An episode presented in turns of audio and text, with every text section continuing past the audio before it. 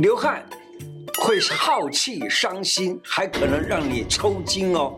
胡老王开讲喽，我是你的老朋友胡医师。今天跟大家来介绍，马上就可以缓解抽筋的方法。假如说一个人突然的抽筋，例如说像癫痫之类的那种抽筋的话呢，你可以怎么办呢？我告诉你一个最简单的办法，就是在这个百会这里温暖。怎么温暖呢？拿个吹风机给它吹一吹，或者是拿一个暖暖包在百会穴上面给温暖下去，那么这个病情就可以立刻的减轻。流汗过度为什么会抽筋？这是因为出汗，一方面可能是将体内的病邪排出来恢复健康，另外一部分呢，很可能就因为出的太多了，会耗伤津液。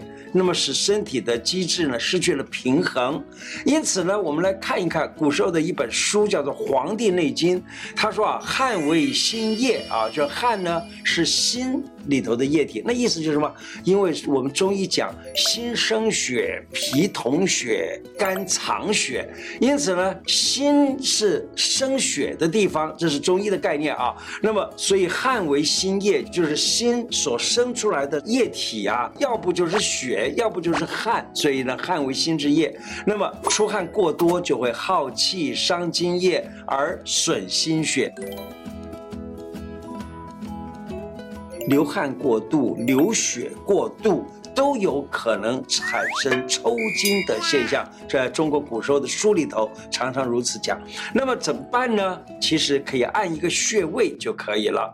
告诉你一个穴位啊，这个穴位呢在耳朵上头，它叫做副甲状腺，它的位置呢是在我们讲前面这个叫做耳屏，对面这个就叫对耳屏。这对耳屏跟耳垂的上头这个地方有一个位置叫做副甲状腺。那么这个副甲状腺呢，它是跟钙有关系，也能够缓解抽筋。因为抽筋，我们中医的讲法是流汗流血过多，以西方医学的讲法是身体里头的钙离子的分配不均匀了。腹甲状腺这一个穴道就能够帮助把这个钙离子再重新分配一下，就很好。那么另外呢，中医还有一个方法，就是用药方子来治疗抽筋。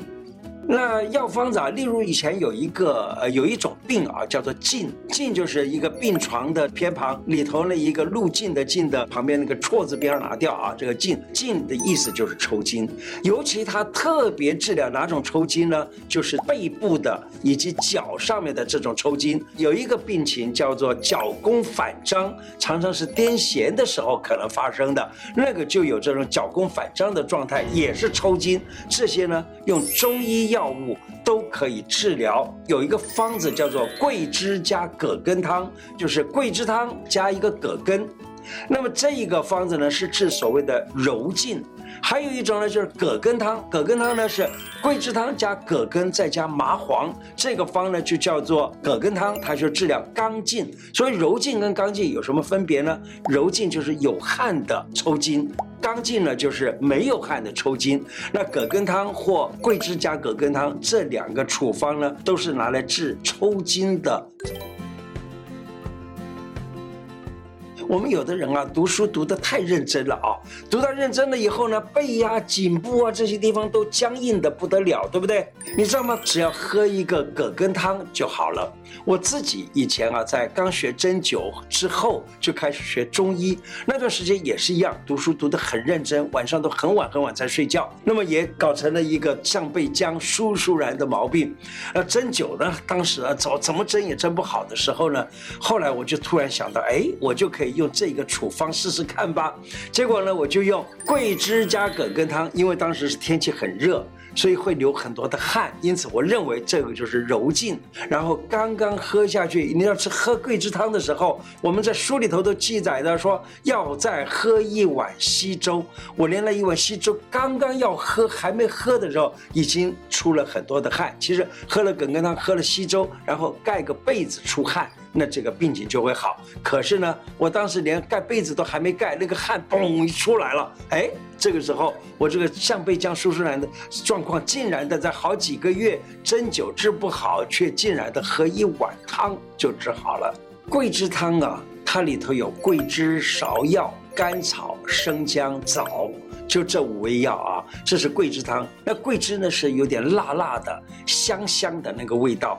那假如说把它里头加一点葛根进去呢，葛根没有味道，葛根是很平淡的味道啊。所以煮起来的时候呢，还是跟桂枝汤一样，有点点香香的、辣辣的那个味道。假如再加一点麻黄进去呢，叫做葛根汤呢，那它也是一样，没有太多的味道，只是加了麻黄会出汗出的比较多一点而已。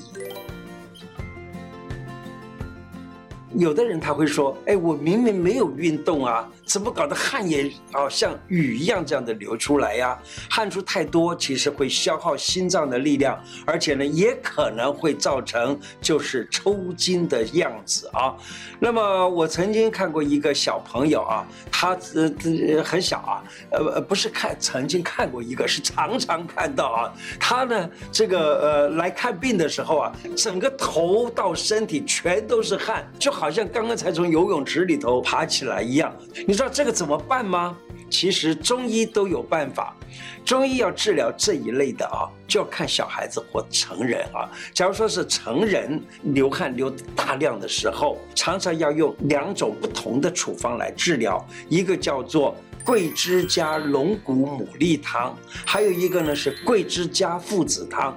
那这两个方子啊，都可以止这一类的汗。因为成人呢，他可能哈会在流汗的时候会觉得怕冷，或者说就是汗止不住。怕冷的，你可以用桂枝加附子汤；那个汗止不住的，用桂枝加龙骨牡蛎汤。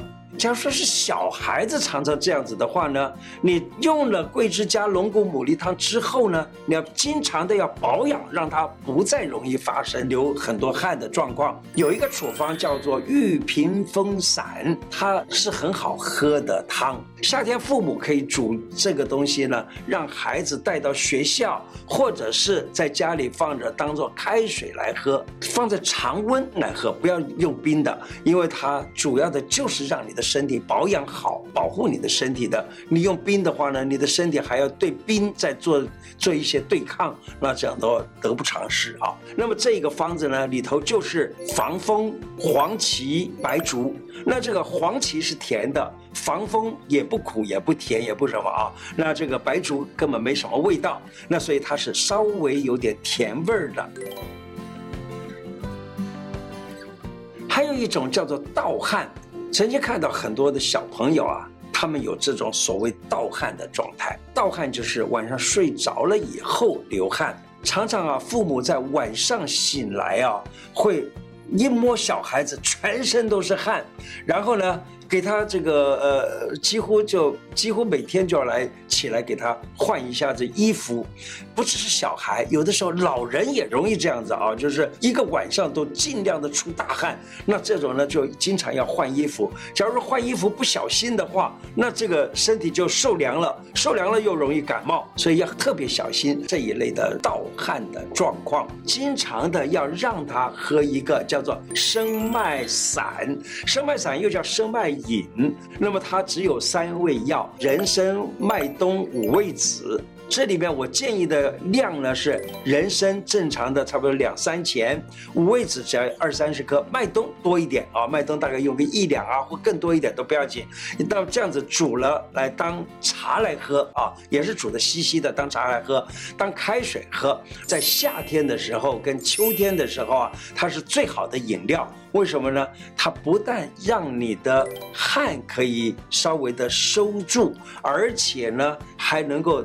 正常的让自己的免疫能力增强，还有呢，它的味道也不难喝，并且也补阴也补阳，尤其把阴给补好了的话呢，那么晚上就不容易盗汗，因为盗汗的主要的机理就是阴虚，所以阴虚呢，它是用这个方子呢补了阴，自然的这个阴就不虚了，因此汗就不流了。盗汗的人啊，我们在遇到了的时候，在治标就要止住他的汗。我们可以使用一个方，叫做当归六黄汤。